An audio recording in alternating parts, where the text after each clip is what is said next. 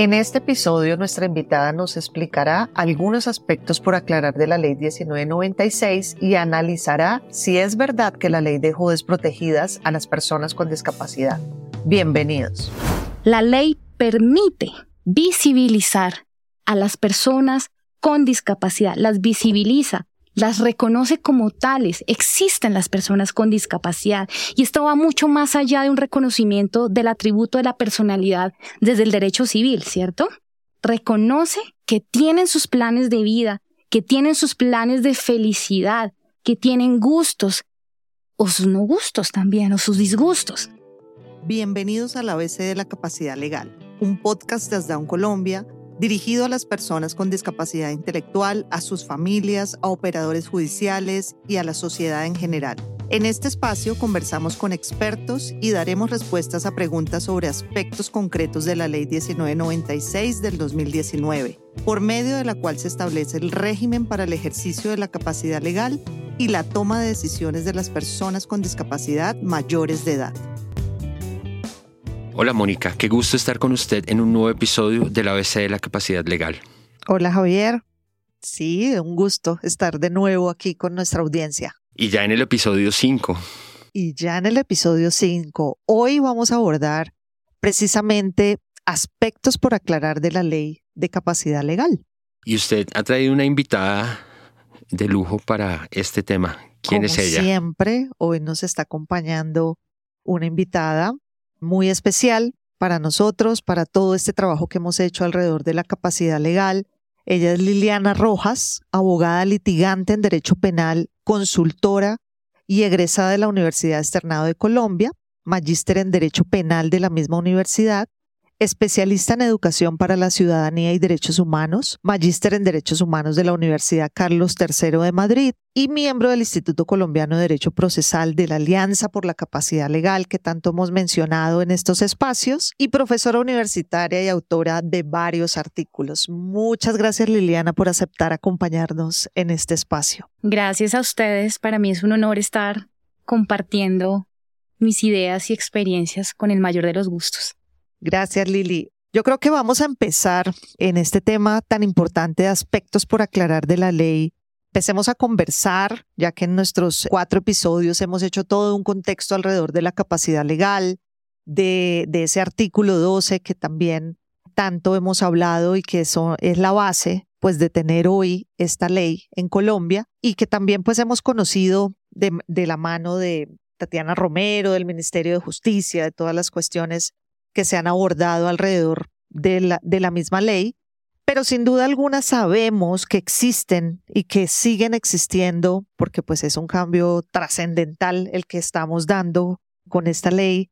Eh, sabemos que existen interpretaciones, yo no lo diría como errores frecuentes, sino más bien interpretaciones que le ha dado pues el mismo sistema y los operadores eh, judiciales a la ley, ¿no? Porque a veces leerla no es suficiente después de 10 años de trabajo que tuvimos detrás para, para llegar a la ley, pues eh, las personas que apenas llegan al tema y que seguramente muchas de las que están oyendo, eh, pues simplemente la han leído. Entonces, sí me gustaría, Liliana, que desde tu experiencia nos contaras algunos de esos errores frecuentes o esas interpretaciones más bien que le están dando a la ley. Gracias, Moni. Eh, Javier, espero que estés también. saludo.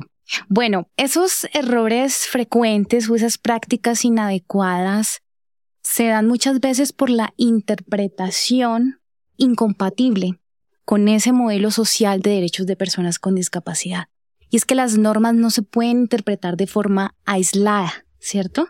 Deben tener una armonía en la interpretación del por qué existe ese modelo social, por qué se reconoce la autonomía para las personas con discapacidad desde ese modelo social, ¿sí? Y no desde un modelo médico para que no se reconozca condicionándose a su estado de salud, a su apariencia física. Ninguna condición se puede dar para que la persona pueda tomar sus decisiones, ¿sí?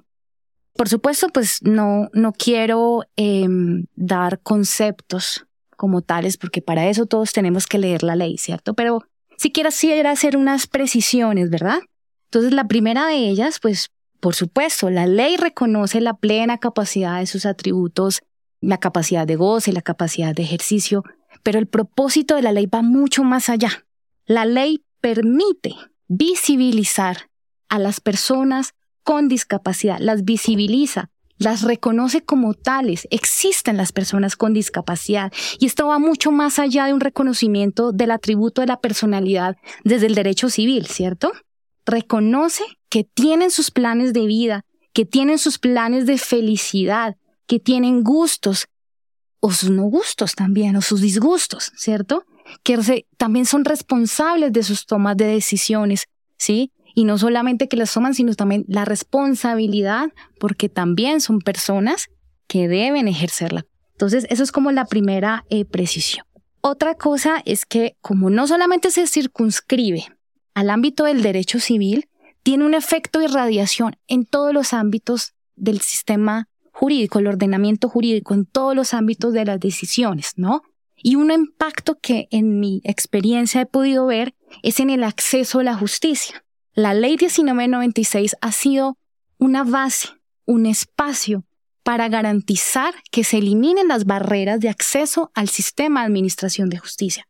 ¿sí? Entonces, que se elimine cualquier posibilidad que le impida ejercer sus derechos ante el sistema jurídico, ante los operadores de justicia, para garantizar derechos a la verdad, justicia, reparación, todos estos tipos de derechos, la ley es una base muy importante y no se circunscribe simplemente a los actos negociales, al derecho civil, como siempre de pronto se ha visto en tema, por ejemplo, los, los civilistas que más que todo lo han reconocido. Entonces va mucho más allá, ¿cierto?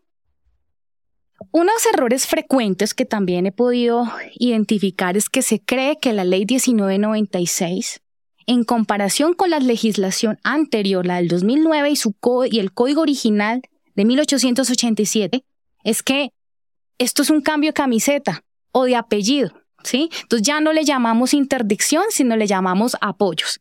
Pues resulta que no, es un cambio de nombre.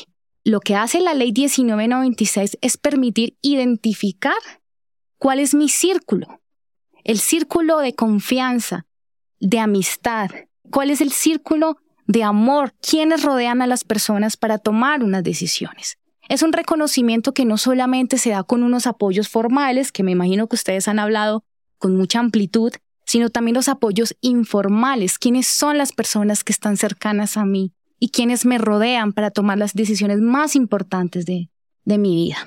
Frente a esta ley 1996, lo que hace es, en sus primeros artículos, es reconocer la plena capacidad para todos para los mayores de edad, ¿sí? La única restricción es por razones de edad.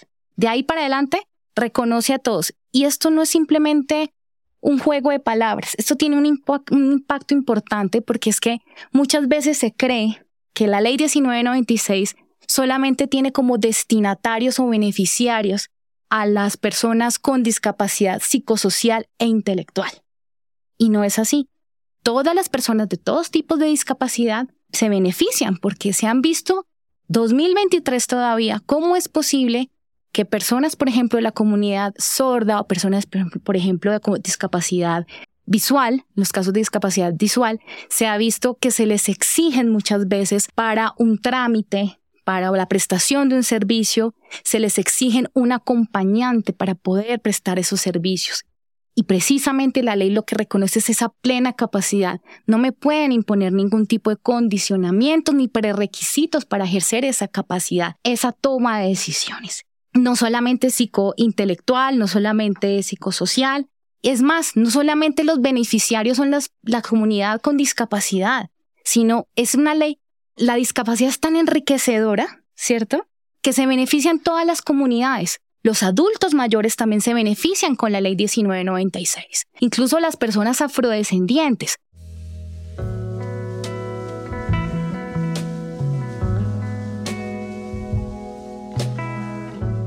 Quisiera presentar dos casos particulares. Uno conoció la Corte Suprema de Justicia, el otro la Corte Constitucional. El primero de ellos era la Corte Suprema de Justicia, era un caso de denuncia penal por violencia sexual al parecer la mujer denuncia a su, a su expareja, a su compañero sentimental, al padre su hijo, por supuestamente pues tener relaciones no consentidas, aconsejado de su familia, porque pues, ¿cómo es posible que mi hija quede embarazada, cierto? era una mujer, en el caso una mujer sorda. Esta persona acude a las autoridades, pero ya se da cuenta, pues, las magnitudes de una denuncia penal y ella quiere declarar ante las autoridades para, pues, para aclarar, pues, precisamente para aclarar los hechos y para que, pues, no se incrimine a esta persona. El caso llega a juicio y la fiscalía desiste del testimonio de la, de la mujer, ¿sí? Porque hay que proteger su sexualidad, todo ese tema. Entonces, para, en, su convencimiento, la persona es víctima, ¿cierto? Y sus familiares y todo. Cuando llegan entonces al juicio, avanza el proceso, desiste de esta declaración, pero la defensa pues intenta llevarla. Y qué sorpresa, es la misma fiscalía la que cuestiona a, esta persona por falta de aptitudes psicológicas y por su conducta sexual, ¿sí? Entonces la Corte Suprema de Justicia lo que hace es decir, un momentico, estos son sesgos contra las personas con discapacidad, ¿sí? Ni siquiera se hizo referencia a la ley 1996, pero miren la importancia como puede esto generar el impacto en todos los sectores, ¿cierto? De las entidades, en los sistemas de justicia, en salud, en todo tiene eh, los impactos. El segundo caso es de una mujer afrodescendiente con discapacidad intelectual.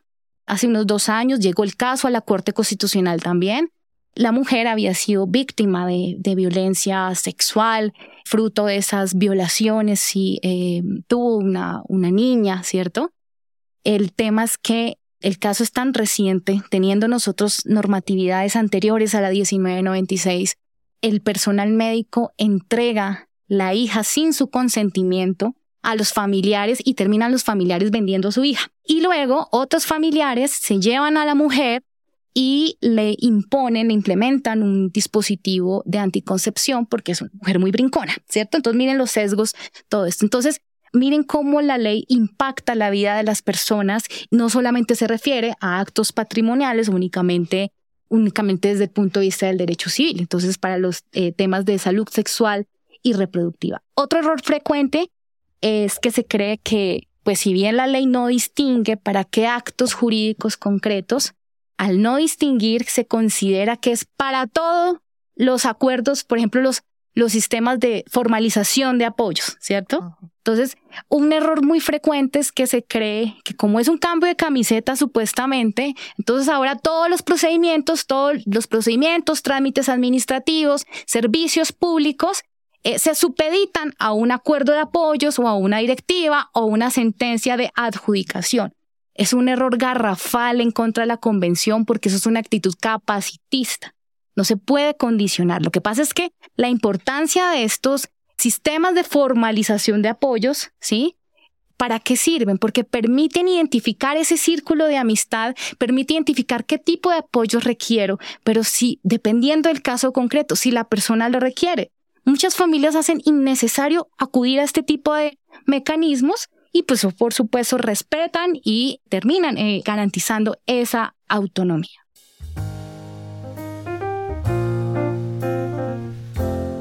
En esta última intervención tocabas un tema que me parece importante profundizar.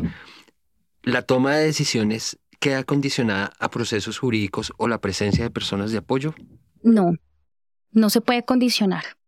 Esto no es una condición sine qua non de validez de los actos jurídicos, no lo es. Para nada. Esa respuesta, Liliana, para la audiencia, porque como tú dices, sí ha habido desde la expedición de la ley, de la promulgación de la ley, como esa idea, ¿no? Incluso eh, lo que tú nos muestras a, personas, aunque el Código Civil decía que era para las que no tenían uso de razón, se ha generalizado que como la ley se llama personas con discapacidad, entonces ahora hay trabas y condicionamientos para cualquier, digamos, actividad o, acto que se vaya a realizar en cualquier servicio público o lo que sea. Y eso es lo que no nos puede pasar. Era todo lo contrario, o sea, que todo se abriera a la posibilidad de las personas de ir a hacer y actuar frente a, a cualquier acción jurídica que pudiera tener la libertad de hacerlo, expresar su voluntad y simplemente la misma persona con discapacidad define si en algún momento del acto jurídico requiere apoyo. Y pueden ser apoyos informales, como tú no lo mencionabas, con mucha precisión, que está escrito además, porque está muy claro en, en documentos que ha generado el mismo Ministerio de Justicia y del Derecho de acceso a la justicia, si yo sencillamente lo, bueno, nos pasa casi a todos para leer una escritura pública, por poner un ejemplo, pues todos necesitamos apoyo de alguna manera para leer la escritura pública y si yo quiero aclarar o saber qué es lo que voy a firmar, pues alguien me lo puede explicar en un lenguaje más sencillo o de una forma más corta y eso no requiere que yo tenga que hacer todo un proceso eh, o usar uno de los mecanismos que vamos a ir exponiendo en estos podcasts para poder realizar el acto que yo vaya a hacer jurídicamente hablando. Y precisamente, Mónico, lo que acabas de, expresar, otra de las creencias es que esto es para absolutamente todos los actos jurídicos.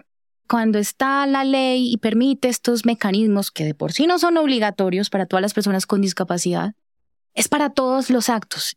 Y mentiras que no. Aquí lo que necesitamos es que si la persona quiere identificar su círculo de, de apoyo, sus, las personas de apoyo, ¿sí? No es necesario para todo. O sea, ¿qué necesidad, por ejemplo, un acuerdo de apoyo para celebrar un contrato de trabajo? para casarse. ¿Eso para qué? ¿Cierto? En mi consideración y mi experiencia, yo recomendaría que no sea, por ejemplo, para actos tan personales, actos personales, eh, extrapatrimoniales, ¿sí? Sino más bien para reforzar un poco la seguridad jurídica, más bien para dar garantía, un poco más de publicidad de estos apoyos que se reconocen formalmente, ¿cierto? Deberían permitirse eh, solamente para los actos patrimoniales o asuntos de manejo financiero. ¿Sí? Así es. Que como tú mismo dices, ni siquiera es necesario una persona con discapacidad, eh, solamente todas las personas, un adulto mayor, o sea, son como garantías, respaldos y considero que para ámbitos trascendentales.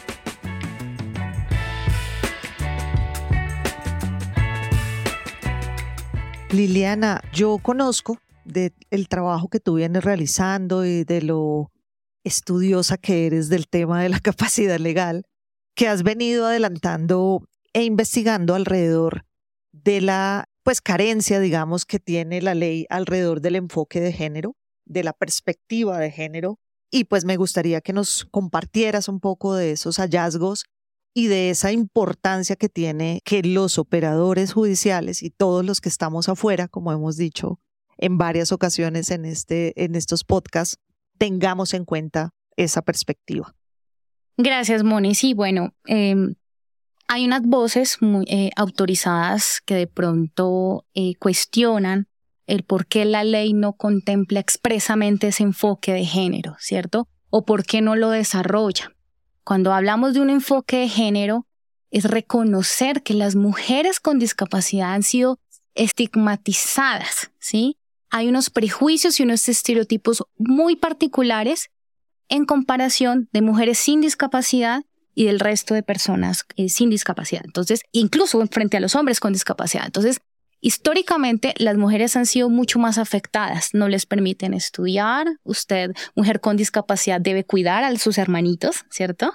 A diferencia de la mujer sin discapacidad, que hay un prejuicio que debe ser madre, debe ser esposa, hay un estereotipo, por ejemplo, las mujeres con discapacidad, usted no puede ser mamá, usted no puede tener una pareja, porque ¿cierto? Porque usted no puede ejercer su sexualidad, ¿sí? De forma libre, porque su cuerpo no es perfecto, ¿sí? La idea de la perfección, ¿sí? Esos son como muchas creencias contra las mujeres y eso se ha traducido en muchas actitudes de discriminación e incluso en los contextos de violencia contra las mujeres con discapacidad. Entonces, es importante reconocer que las mujeres con discapacidad, cuando se juntan las capas mujer más discapacidad, hay un contexto de vulnerabilidad, hay un riesgo mayor para las mujeres con discapacidad que pueden ser violentadas, sobre todo en los temas de los derechos sexuales y reproductivos, que a propósito, eh, Mónica ha participado en muchos informes para los organismos internacionales, cómo las mujeres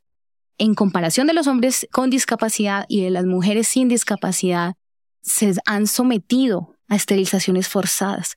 Y hoy en día todavía existen controles, pese a que tenemos todo un andamiaje, una cantidad de normas, de, de ciertas normas administrativas, etcétera, en materia que reconoce los derechos sexuales y reproductivos, hoy en día se están violentando. Entonces la, entonces la ley lo que hace es reforzar, es un punto de partida que refuerza esa plena capacidad, pero no es suficiente, es importante que el enfoque de género en la práctica, en su implementación, esté presente y reconozca esos contextos de violencia. Entonces, por ejemplo, en un proceso de adjudicación de apoyos, si se va a hacer una valoración de apoyos, ¿cierto?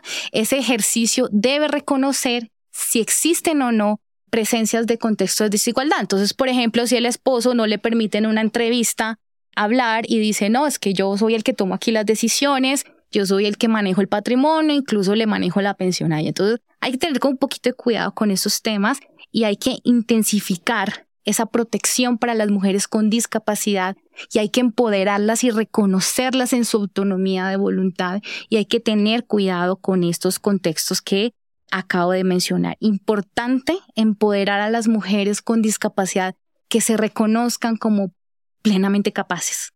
Individualizar, como tú dices, en el mismo ejercicio de una valoración de apoyos hay que individualizar el contexto y hablar con la persona primero y en este caso con la mujer mucho más, ¿no? Porque creo que a veces leer esa actitud temeraria, ¿no? Pues que ella viene asustada, que viene con temor, que mira a la persona que viene con ella y no, pues para buscar su aprobación, creo que son cosas que hay que, que leer rápidamente en cualquier contexto para poder dar el espacio para que ella se comunique solita, sola y pueda dar pues la información que requiere, porque a veces sí recae sobre las mujeres con discapacidad y eso está investigado, escrito y documentado alrededor del mundo el doble impacto que tiene el tener discapacidad, estos temas de sobreprotección que han sido mucho más fuertes alrededor de ver que la mujer va a ser víctima, ¿no? Todo el tiempo, víctima, víctima, no va a poder defenderse, le van a abusar de ella, no va a poder, entonces siempre como que las familias tienden a no permitirles estar, participar y ser parte. Y creo que eso está documentado, el Objetivo de Desarrollo Sostenible 5 también habla del tema de género y esto tiene que ser transversal, no solamente en esta, en esta ley que reconoce el derecho a decidir, sino en todas las leyes y políticas de Estado que tienen que profundizar en este enfoque de género, Lili. Pues precisamente para esa transversalización del enfoque de género que tú precisamente acabas de mencionar para todos los ámbitos, ¿cierto? Lo importante es también como un ejercicio de, de conciencia, cuáles son los sesgos que yo tengo frente a las personas con discapacidad y cuáles son los sesgos que yo tengo frente a las mujeres con discapacidad. Y ahí es un interesante ejercicio que tenemos que hacer todas las personas, los operadores, el facilitador, ¿cierto? Que es importante cuando vaya a hacer su ejercicio de reconocimiento y qué tipo de apoyos tiene.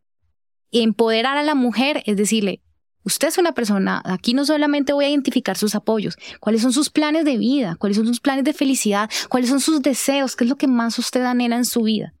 Y quién podría de pronto acompañar, ¿no? Porque nunca va a ser la sustitución, ni siquiera en las entrevistas, ni siquiera los actos jurídicos, siempre va a ser el reconocimiento de la autonomía.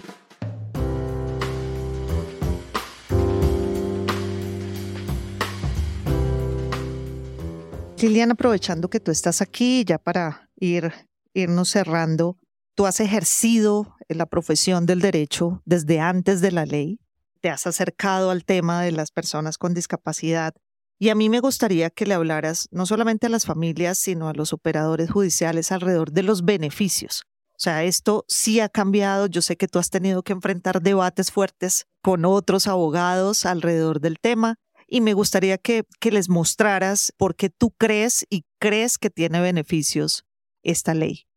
Precisamente esos debates tan duros que se han dado, bueno, yo soy penalista, es más que todo con civilistas. Aquí hago una confesión, ¿cierto? Porque se considera que eliminar la interdicción, las personas con discapacidad quedaron desprotegidas, ¿cierto? A la intemperie e incluso a veces eh, se entiende que cuando hablamos del derecho a equivocarse, las personas con discapacidad, se romantiza esa idea, como si se volvieran irresponsables de sus vidas. Todo lo contrario, aquí lo que dice es, si se reconoce esa plena capacidad, pues se reconoce la responsabilidad de sus actos.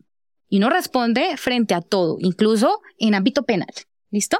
No podemos incurrir en, paternalismo excesivo de cuestionar o desconocer a una persona con discapacidad, por ejemplo, cuando celebra un negocio jurídico. De entrada no se puede generar como un cuello de botella para decir, no, usted no puede, como me entrevisto con usted, ¿no? Entonces, por ejemplo, los, los notarios se pueden entrevistar, no, yo a usted no le permito ni siquiera un acuerdo de apoyo o, un, o cualquier acto jurídico como una escritura pública de compraventa. O sea, de entrada no se pueden tener esas actitudes capacitistas para las personas con discapacidad. Hay que reconocer que son responsables de sus propias decisiones. Pero ¿qué pasa aquí? Como se ha cuestionado la ley que supuestamente dejó a las personas abandonadas, pues yo sí quisiera eh, nuevamente aquí hacer la precisión. Las normas no se pueden interpretar de forma aislada ni, ni a conveniencia. Nuestro sistema jurídico sí cuenta con herramientas para prevenir y sancionar frente a abusos contra personas con discapacidad y para todas las personas, ¿sí? Entonces, por ejemplo, eh, los notarios cuentan con mecanismos, ¿sí? Cuando hay una alarma evidente, casos extremos que pueden ejercer control de legalidad a la sustancialidad de los actos. ¿Y esto qué quiere decir? Cuando es un caso extremo, por ejemplo, un adulto mayor em, que no pueda sostenerse por sí mismo, que no haya ninguna, que no se sepa ni su nombre, ¿cierto? Casos extremos que no, que definitivamente no sabe ni para qué está, y es el hijo el que le empuja la mano, le dice, no, es que me va a transferir unos bienes, pues hay que despertar las alarmas. Por supuesto, hay que tener mucho cuidado con esto para que no se convierta en una actitud capacitista o de paternalismo, sino hay que mirar los casos con pinzas, ¿sí? Cuando eh, puede haber un caso, por ejemplo, de abusos, ¿cierto? Entonces, los notarios tienen como esa posibilidad cuando advierte, por ejemplo, una nulidad absoluta, que eso es para efectos ya muy jurídicos eh, en otros escenarios. Pero también el ordenamiento jurídico tiene, por ejemplo, unos delitos y aquí ahí se deben priorizar por ser personas sujetos de especial protección. Entonces, por ejemplo, está el delito de eh, abuso de condiciones de inferioridad, ¿no? Cuando, por ejemplo, están en un contexto de violencia familiar. La violencia patrimonial también es una forma de violencia intrafamiliar o las falsedades, pero hay que mirar los casos con pinzas y desde un contexto siempre respetando esos planes de vida como una radiografía, ¿no?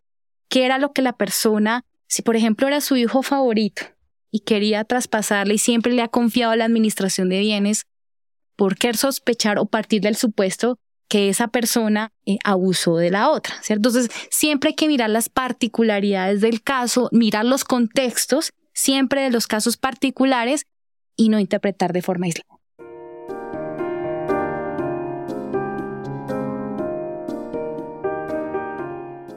Muy bien, Liliana. Yo creo que, que nos has dejado unos elementos muy importantes alrededor de esos aspectos por aclarar alrededor de la capacidad legal sin duda alguna, y estamos convencidos quienes hemos estado en todo el proceso de construcción de esta ley, de que es una ley que, que protege, o sea, para mí protege porque además como vamos a ver en esta serie de podcast, tiene una suerte de mecanismos. Nosotros nos basamos mucho en el trabajo que hicimos de investigación alrededor de los apoyos en un documento de inclusión internacional que se llama Independiente pero no solo.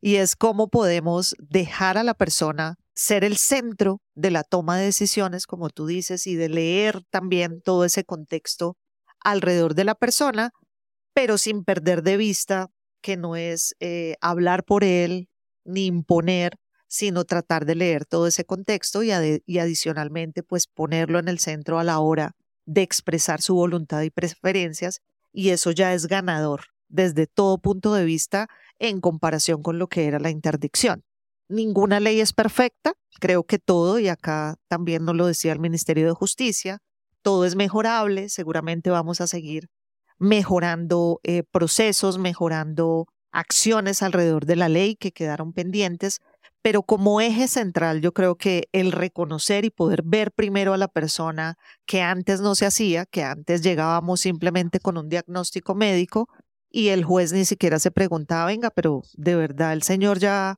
ya no puede expresar su voluntad y preferencia, sino que simplemente se guiaba por el diagnóstico.